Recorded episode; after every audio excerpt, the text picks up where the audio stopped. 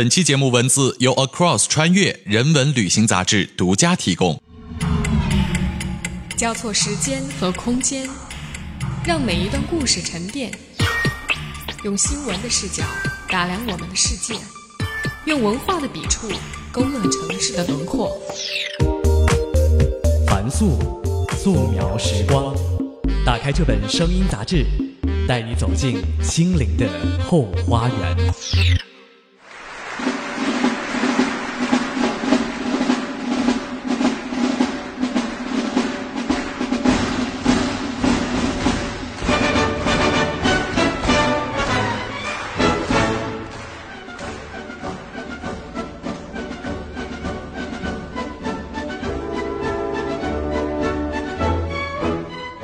这里是维也纳金色大厅，耳边的旋律是我们大家非常熟悉的拉德斯基进行曲。维也纳新年音乐会一票难求，但也并非不可能完成的梦。每年的购票都采取抽签的形式。如果你是上天垂青的幸运儿，那么就有机会在飘雪的冬日，在温暖堂皇的金色大厅享受一场听觉盛宴。如果没有抽中，也不必沮丧，在这个音乐之城，随处都有流动着的好声音。曾经的欧洲文化高地，从来不是浪得虚名。这个城市永远有理由让你一来再来。各位好，这里是凤凰 U Radio 素描时光，我是樊素，让我们搭上2013年的末班车，在著名的音乐之都，聆听维也纳变奏曲。到达维也纳时已经是深夜，午夜时分进入一座陌生的城市，就像在玩一场捉迷藏游戏。因为入夜的城市和白天截然不同，街上的行人也好，城市的气氛也罢，都和白天相异。有时我甚至觉得，一座城市的地图在午夜都会悄然变异，小巷折叠，大路转弯，一些建筑凸显出来，一些建筑则暗自隐去。我坐在出租车上，收音机里流淌出施特劳斯的华尔兹舞曲。午夜的维也纳下着雨，车窗上罩着一层水汽。街上的路灯、霓虹灯、汽车的尾灯从水汽中隐隐透过来，一片五光十色的迷离。司机说，他确定我住的酒店就在这条街上，可掉了一个头，却依然不见踪影。他给酒店大堂打了电话，这才发现我们就停在离酒店大门不到三十米的地方。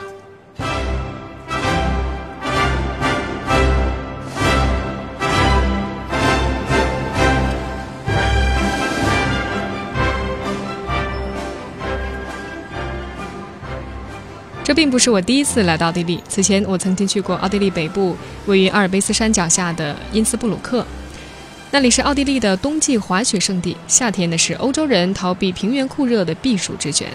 我还记得我在那座中世纪老城里慵懒的散步，和任何人一样的参观了由两千六百五十七块镀金铜瓦组成的黄金屋顶，也参观了供哈布斯堡皇室避暑之用的霍夫堡宫。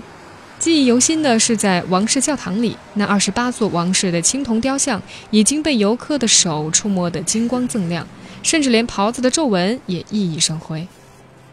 哈布斯堡王朝是多么受游客爱戴呀！毕竟这个家族曾经统治过整个中欧，甚至把疆域扩展到西班牙和南美洲。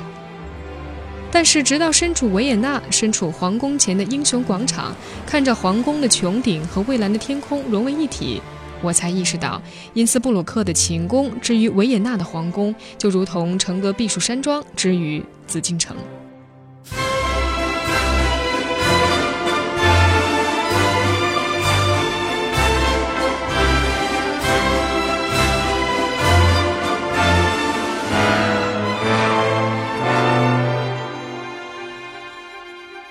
霍夫堡皇宫的历史可以追溯到一二七九年，比紫禁城还要早将近两百年。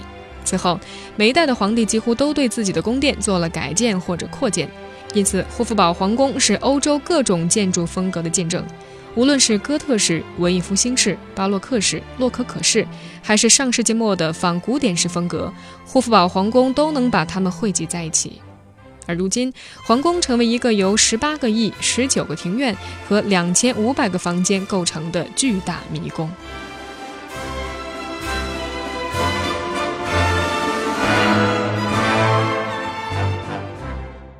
对欧洲人来说，霍夫堡皇宫是一个建筑史上的集大成；而对于我这样的东方人来说，霍夫堡皇宫简直是一种视觉轰炸。那无穷无尽的细节、繁复异常的渲染、无所不至的雕饰，形成一种华丽的压迫。她像个热情的女主人，要把家里上千年来的好东西毫无保留地秀给你看。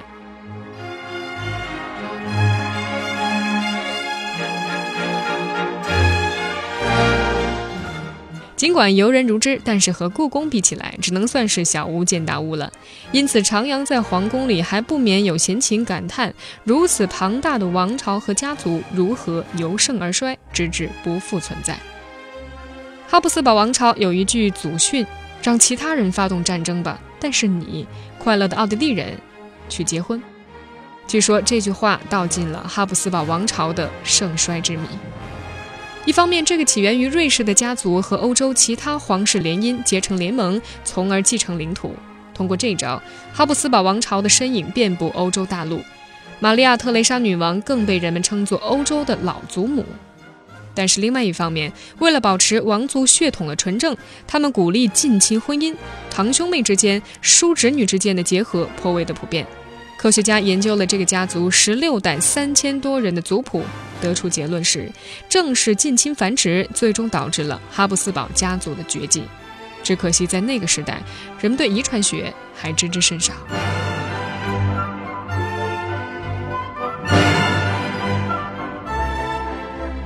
在茜茜公主博物馆门前，人们排起了长队。末代王朝的皇后总是能够引起人们格外的兴趣。但是人们似乎甚少提起伊丽莎白，也就是茜茜公主和丈夫约瑟夫是表兄妹。她本人来自一个拥有长期精神病和遗传病历史的家族。伊丽莎白的祖父皮乌斯大公跛足弱智，离群索居的死去。伊丽莎白的父亲马克西米安大公也有很多不正常的行为。他喜欢住在破败的城堡里，看着狗在客厅里嬉戏，牛在玫瑰园中吃草。以前去慕尼黑的时候，我也坐火车顺道参观了新天鹅堡。那栋伫立在悬崖峭壁之上的白色城堡，好像童话之境，绝非一般人可以想象出来。人们同样也不想去记住，新天鹅堡的主人患有忧郁症的巴伐利亚国王路德维希二世是伊丽莎白的堂兄。这位国王呢，患有严重的失眠症，夜间经常独自骑马在乡间漫游，或者是打扮成中世纪德意志传说中的骑士的样子，在城堡的房间里穿行。伊丽莎白喜欢这位堂兄，她曾经对侍女吐露过，他并没有疯到要被关起来的程度，只是行为太过反常，无法顺利统治理性的人民。不久，路德维希二世溺水而亡，伊丽莎白悲痛不已。他开始相信招魂说，并举行降神会，希望见到死去堂兄的灵魂。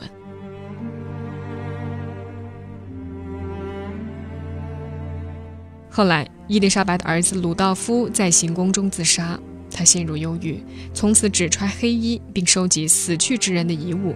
他也时常梦见死亡。一八九八年九月十号，在日内瓦，伊丽莎白被意大利无政府主义者卢伊季·卢切尼用一把磨尖的锉刀刺杀身亡。他的最后一句话是：“出了什么事？”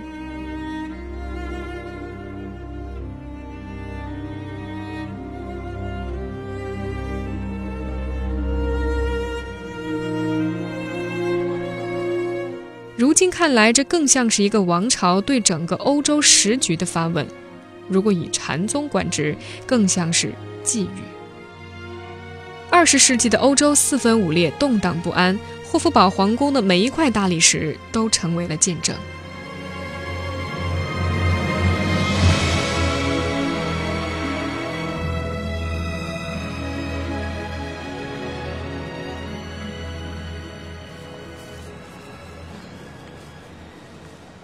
我走出英雄广场，沿着树荫掩映的环形大道一路以里。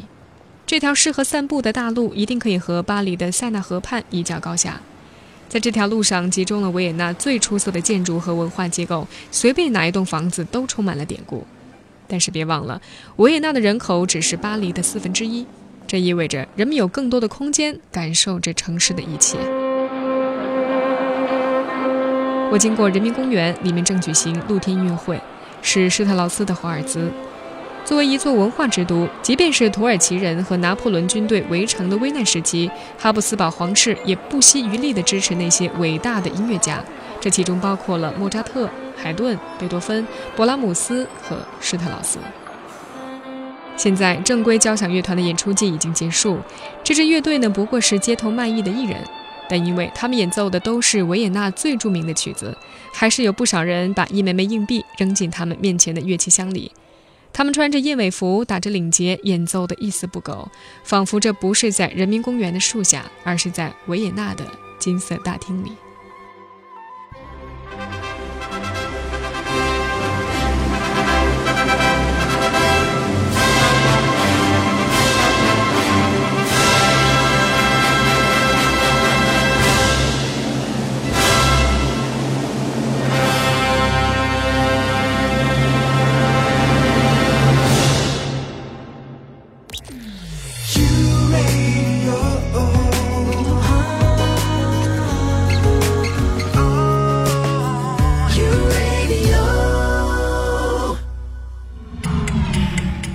交错时间和空间，让每一段故事沉淀。用新闻的视角打量我们的世界，用文化的笔触勾勒城市的轮廓。凡素，素描时光。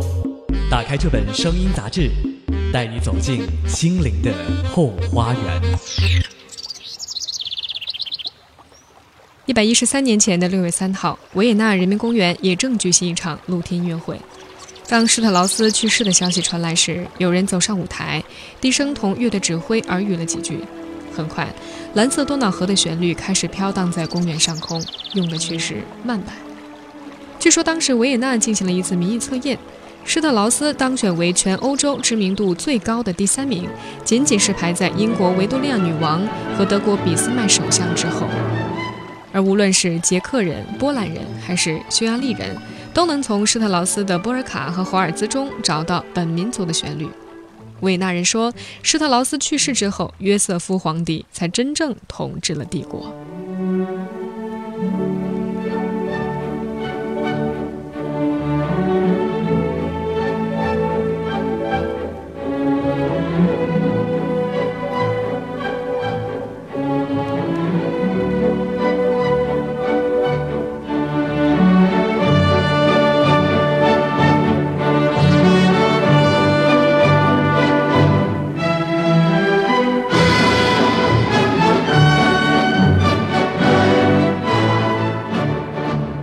是这并不意味着施特劳斯在世时没有遭遇反对的声音。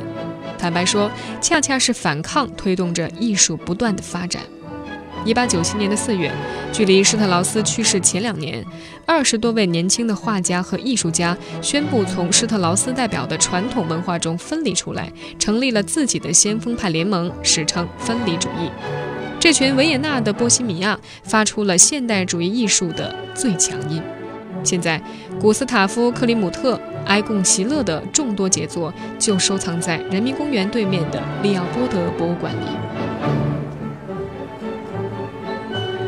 博物馆外是一个小型的广场，广场中央有一个用积木搭起的巨大雕塑，供人休息。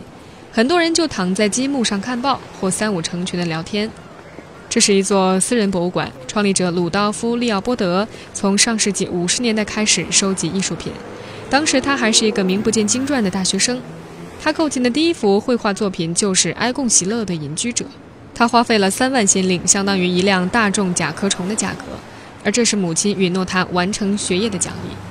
这幅画奠定了鲁道夫收藏的基调，日后他陆续收藏了19世纪和20世纪奥地利最重要的艺术品，尤其以埃贡·席勒和克里姆特为特色。现在这些藏品的价值早已经不是用甲壳虫可以衡量的了。和很多欧洲的博物馆一样，利奥波德博物馆近年来麻烦不断。麻烦主要是集中在博物馆收藏的艺术品是否和战争中的非法所得有关。一九九七年的十月份，鲁道夫在纽约现代艺术博物馆展出了自己收藏的一百五十幅埃贡·席勒的作品。一幅叫做《死城三》的作品被画家的后人追溯。他们说，二战中画家死于达豪集中营，他的画作才因此流落民间。而另一幅画的争议更大，它是一九一二年埃贡·席勒为情人画的一幅肖像，题为《沃利肖像》。原收藏者是维也纳犹太艺术品商人邦迪·贾莱。二战时，他的收藏被纳粹洗劫一空。面对质疑，鲁道夫多次声明自己不是纳粹，也不是纳粹的受益人。二战中，他和他的家人一直反对希特勒的独裁统治。出于这个原因，他拒绝把自己辛苦收藏的艺术品赔偿给战争期间受害者的子女。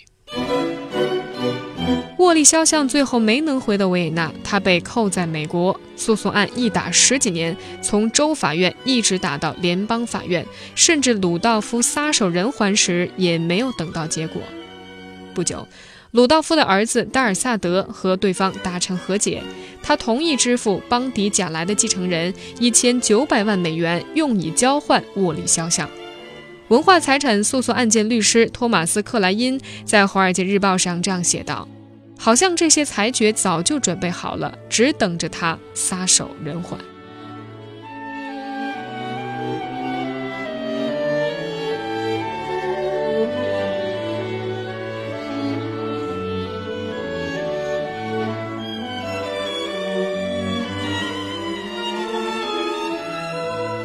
这件事的是非曲折的确颇难分辨。作为一座被纳粹占领的城市。实际上有二十万维也纳人自发地在英雄广场欢呼希特勒的到来。历史给这座城市留下了一笔沉重的负担。重新开始生活的希望建筑在清算旧账的基础上。利奥波德博物馆的遭遇是历史留给这座城市悬而未决的难题之一。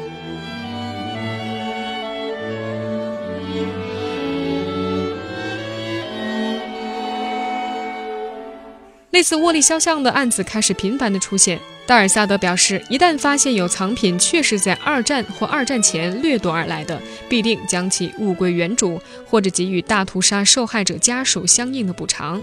为此，他不得不将一些藏品送到伦敦拍卖行，以支付相应的费用。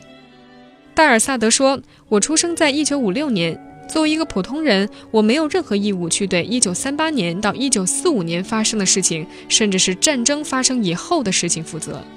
但是我却被这么多人的命运与他们曾经历、曾遭遇的事情而深深触动。我觉得我们应该正视历史了。他希望所有的争议结束之后，博物馆就能够走上真正的轨道。他说：“我们将会开始一个全新的博物馆，一个不会再有任何质疑和争议的博物馆。”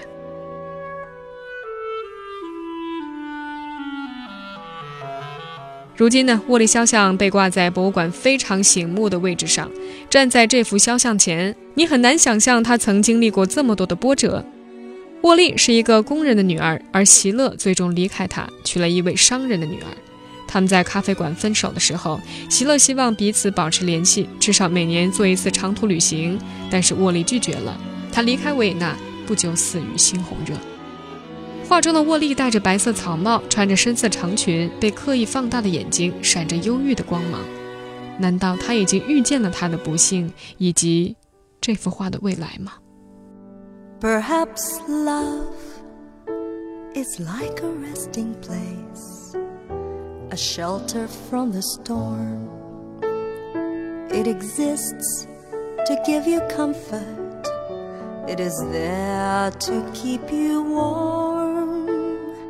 And in those times of trouble, when you are most alone, the memory of love will bring you home. Perhaps love is like a window, perhaps an open door. It invites you to come closer. It wants to show you more. And even if you lose yourself and don't know what to do, the memory of love will see you through. Oh, love to some is like a cloud, to some as strong as steel, for some a way of living, for some a way to feel,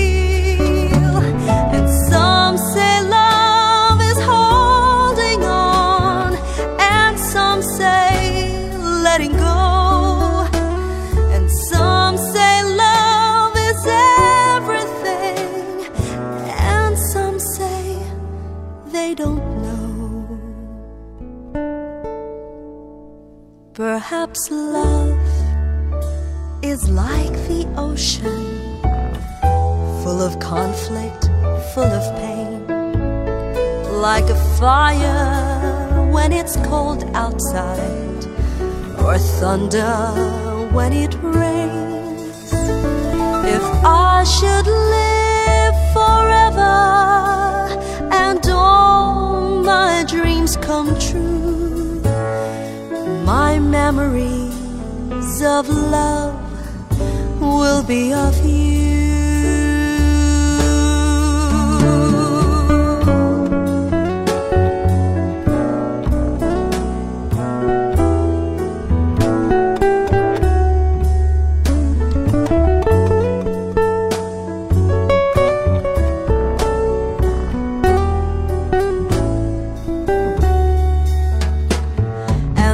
Some say love is holding on, and some say letting go.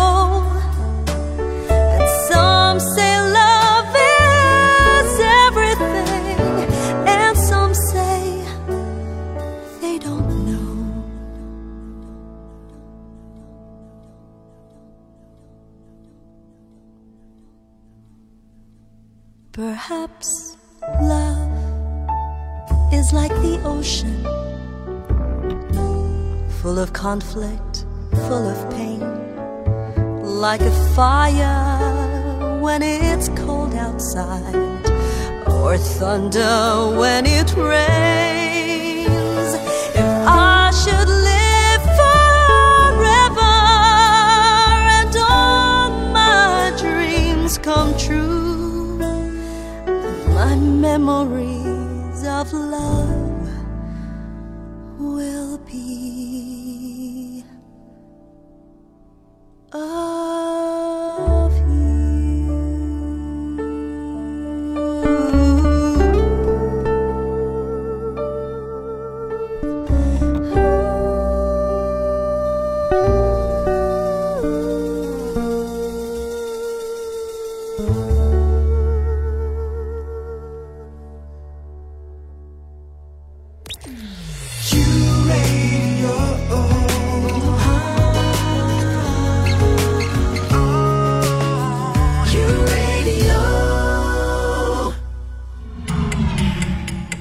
错时间和空间，让每一段故事沉淀。用新闻的视角打量我们的世界，用文化的笔触勾勒城市的轮廓。凡素，素描时光。打开这本声音杂志，带你走进心灵的后花园。走出博物馆的时候，天空阴霾，起初一些细小的雨点从天而降，不紧不慢，突然之间就变成了瓢泼大雨。我恰好路过一家咖啡馆，就躲进去避雨了。我一边喝咖啡，一边读茨威格的回忆录《昨天的世界》，这是一本维也纳的追忆似水年华。茨威格是维也纳人，他本人也喜欢光顾咖啡馆，因为那里有各国出版的报纸杂志供人免费阅读。他在咖啡馆里度过了青年时代。我以前并不喜欢茨威格，或许是觉得那本在国内异常火爆的《一个陌生女人的来信》盛名之下其实难副。但是《昨日的世界》却是一本隽永而充满感情的书。像所有的隽永又充满感情的书一样，一旦你读了它，你就会被作者说服，用他的目光重新审视这座城市和这段历史。在伊丽莎白被刺的第二年，茨威格进入了维也纳大学。当时人们仍然沉浸在帝国末期的狂欢当中。作为中上阶层的年轻人，茨威格考虑最多的是，终于可以享受某些性自由了。父亲找来家庭医生，对茨威格进行了一些性教育。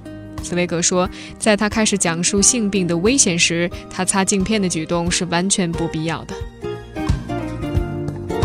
有些父辈们用一种更直接、不只是理论指导的方式来让下一代获得这方面的知识。他们会在家中雇一个漂亮的侍女，工作呢就是让年轻的男子们获得实际的性经验。当儿子们再年长一些，他们就可以自己安排，从那些不提出附带条件的女店员、女秘书和洗衣女工那里得到性经验了。这样的姑娘在当时被称为“甜妞”，她们都是中下层女子，希望与出身资产阶级家庭的小伙子们保持一段浪漫的关系。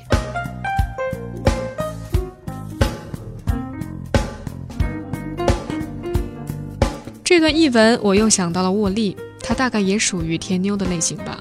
不过这并不稀奇，在席勒和茨威格的时代，资产阶级文化和审美情趣正在席卷整个维也纳。这里到处是咖啡馆、歌剧院，华尔兹的舞会日夜不停。人们怀念着旧日时光，因为怀旧是典型的布尔乔亚具备。于是，在维也纳，一位全国闻名的女演员之死，会使一个毫不相干的人觉得是莫大的不幸。而任何一个受人爱戴的歌唱家或者艺术家的去世，都会顿时成为全国的哀痛。当曾经首演过莫扎特的《费加罗的婚礼》的老城堡剧院拆毁时，维也纳整个社交界像参加葬礼似的，神情严肃而又激动地聚集在剧院的大厅里。帷幕刚刚落下，他们全部拥上了舞台，为的是至少能够捡到一块舞台地板的碎片，作为珍贵的纪念品带回家中去。据说几十年以后，人们还可以看到这些不会闪光的木片，在数十户市民家中被保存在精致的小盆子里，就像神圣的十字架的碎片被保存在教堂里一样。茨威格说，在维也纳，这类具有历史意义的煤状房屋的拆除，就像从我们身上夺取了一部分灵魂。但是当时没人想到，最终夺走人们灵魂的是战争。当一座有两百万人口的城市，一个有五千万人口的国家，都觉得自己属于一个整体，觉得自己受到召唤，要把渺小的自我融化到火热的集体中去；当所有在地位、语言、阶级和宗教信仰上的差别都被短暂的团结一致的狂热所淹没。当马车夫也在大街上争论应该向法国要求多少战争赔偿，是五百亿还是一千亿，而他们并不知道这究竟是多少钱时，战争的脚步就离人们不远了。火花会一次次出现，每一次都会点燃这堆满的炸药。茨威格的担心，在一九一三年春天的一次偶然会面之后更加强烈了。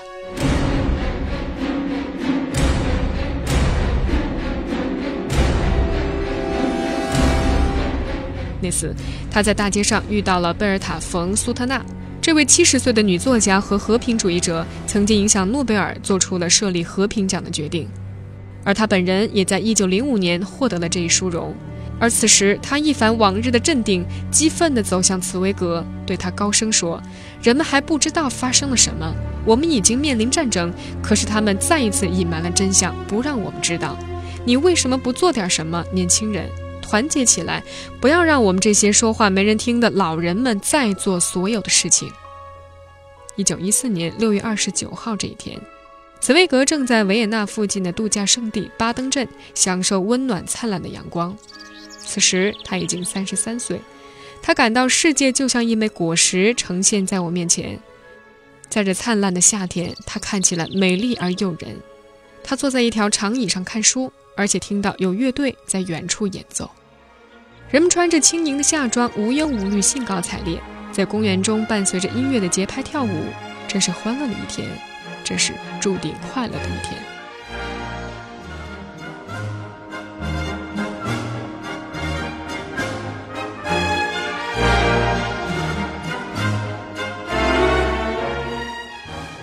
突然，音乐停止了。人们向露天音乐台围拢过去，那里刚贴出一幅布告：奥匈帝国的皇位继承人弗拉茨·斐迪南大公及夫人在萨拉热窝被人暗杀。在这个巴尔干半岛的小城中响起的枪声，粉碎了这个安全、充满创造性的理智世界。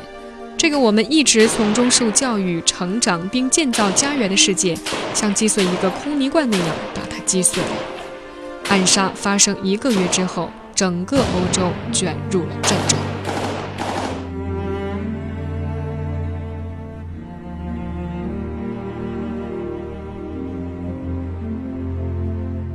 关于一战发生的原因，一直存在着争议。茨威格的看法是，他找不出任何一个合情合理的理由，也找不出任何的缘故。那次战争既不是为了思想上的纷争，也说不上是为了边境几块小小的地方。他以为那次战争只能用力量过剩来解释，那是在战前四十年的和平时期积聚起来的内在力所造成的悲剧性的后果。那种内在力是势必要发泄出来的。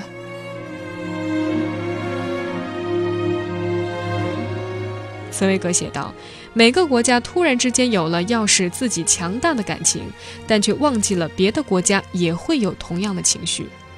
每个国家都想得到更多的财富，每个国家都想从别国夺取点什么，而最糟糕的，恰恰是我们最喜欢的情绪。”我们普遍都有的乐观主义欺骗了我们自己。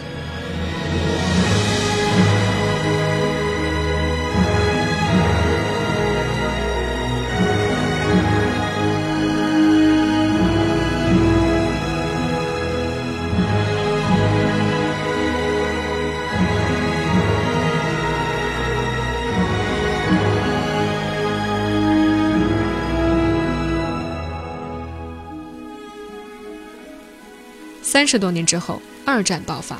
此时，身为犹太人的茨威格正躲在巴西撰写回忆录《昨日的世界》。他对欧洲充满了失望，他沉浸在过去的岁月中，并且感到现实的荒诞和虚无。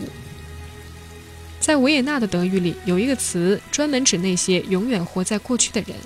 当你成为了他，你就会抗拒时间的前进，宁愿永远地留在昨天。一九四二年的二月。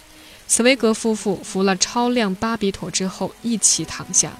茨威格穿着衬衫、裤子，打着领带；妻子穿着一件和服式的印花衬衣。人们在作家的写字桌上发现了一封遗书，其中写道：“与我同操一种语言的世界，对我来说已经沉沦；我的精神故乡欧洲也已经自我毁灭。在此之后，除了这里，我不想到任何别的地方去彻底重建。”我的生活了。If you miss the train I'm on, you will know that I am gone. You can hear the whistle blow a hundred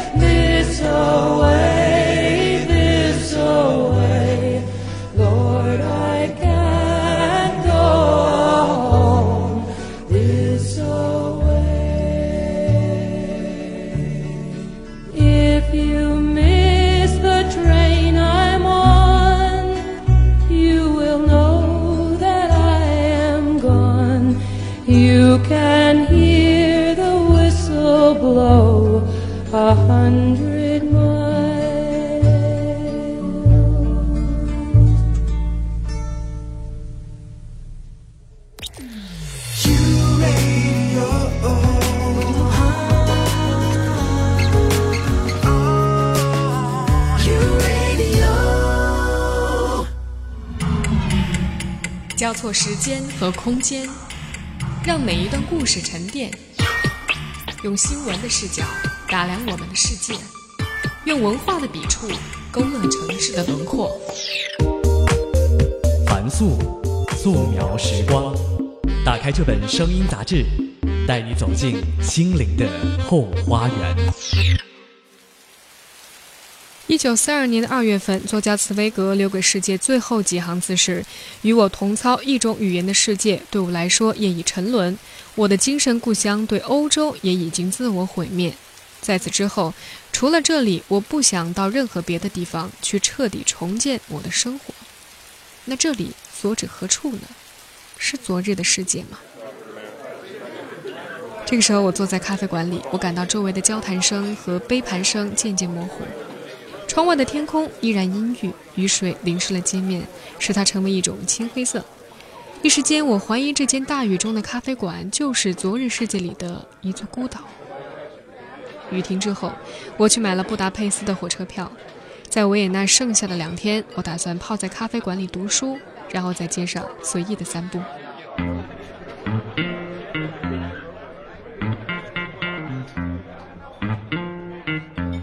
我先去了中央咖啡馆，这家著名的咖啡馆曾经是列宁和托洛茨基密谋革命的地方。很遗憾，咖啡馆里面挤满了游客，人在俄国革命的策源地合影留念，顺便吃上一顿昂贵的套餐。我进去之后喝了一杯咖啡，书根本就没敢拿出来，因为等位者的目光就像秃鹰一样尖锐。咖啡馆新近做了装修，一切看上去熠熠放光。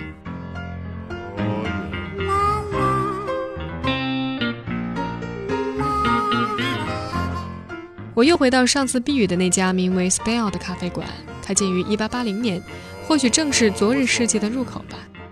两张大桌子上摊满了报纸和杂志，高高的穹顶，美丽的枝形吊灯，墙壁上大理石雕刻的小天使，一切和昨日的世界中的描述如出一辙。Come here. Put your body in my hand. I'm gonna take care of you tonight. 所有的桌子都是临窗的，透过宽大明亮的窗子，可以看到街道上来往的车辆和路人。咖啡馆里不吵，但可以听到杯盘相碰的声音，比完全安静更加适合读书。我想，这也就是很多作家、艺术家喜欢在维也纳的咖啡馆里工作的原因吧。维也纳的作家格鲁伯说，维也纳有三个和死亡有关的博物馆，分别是葬礼博物馆、犯罪博物馆和病理学博物馆。如果死神的造访或早或晚不可避免，那就在享受中等待他的到访好了。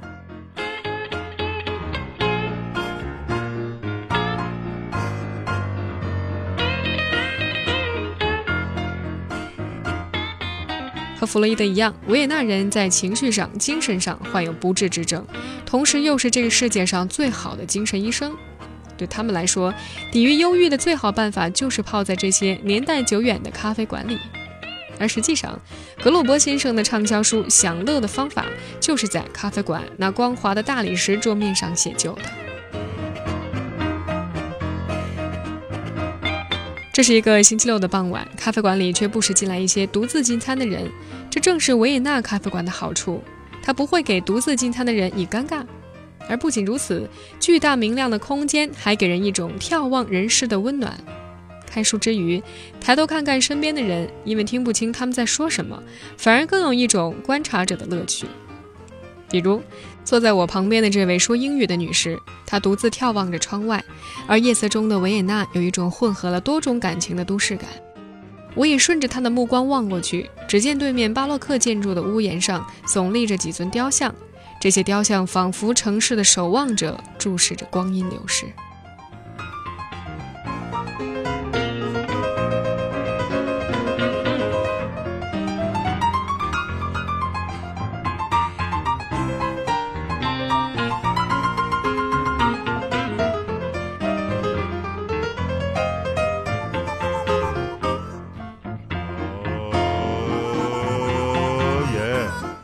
我低头吃饭的时候，发现桌布下面有一张英文的便笺，大概是上一位顾客留下来的。你嗜酒如命，你头脑里摆脱不了性的问题，你不务实事，整天消磨在高谈阔论之中。你是一名流亡者，明白吗？你在各家咖啡馆来回转悠。这是海明威的《太阳照常升起》。You feeling better up here?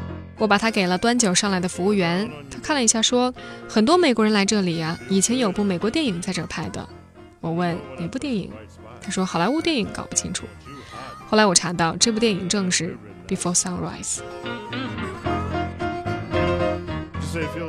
对于这家百年咖啡馆来说，一部好莱坞电影的意义虽然算不上重大，他根本不屑把任何电影海报张贴出来，一切都尽量的维持着1880年的原貌，那是哈布斯堡王朝最辉煌的时代。Oh. 也许对于这部哈布斯堡王朝的旧图来说，唯一称得上意义重大的是1989年铁幕的落下。正是它重新开启了维也纳作为帝国中心的地位。因为成为永久中立国，这种中心不再是政治意义上的中心，而是经济和文化的中心。哈布斯堡的亲王说，中欧正在重新走到一起，维也纳不再统治，但是它的商业和文化力量鼓舞着曾经在铁幕下挣扎的土地。只可惜，茨威格走得太早。I see trees that are green, roses too. I watch them bloom for me and you, and I think to myself, what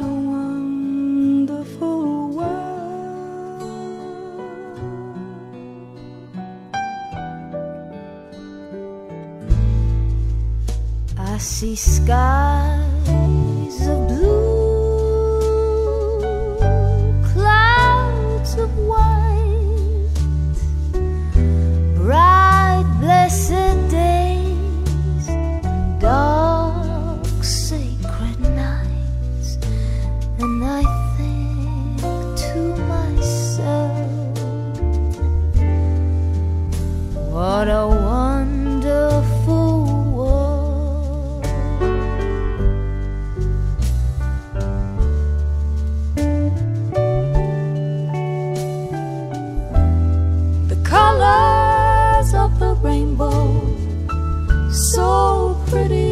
Sky,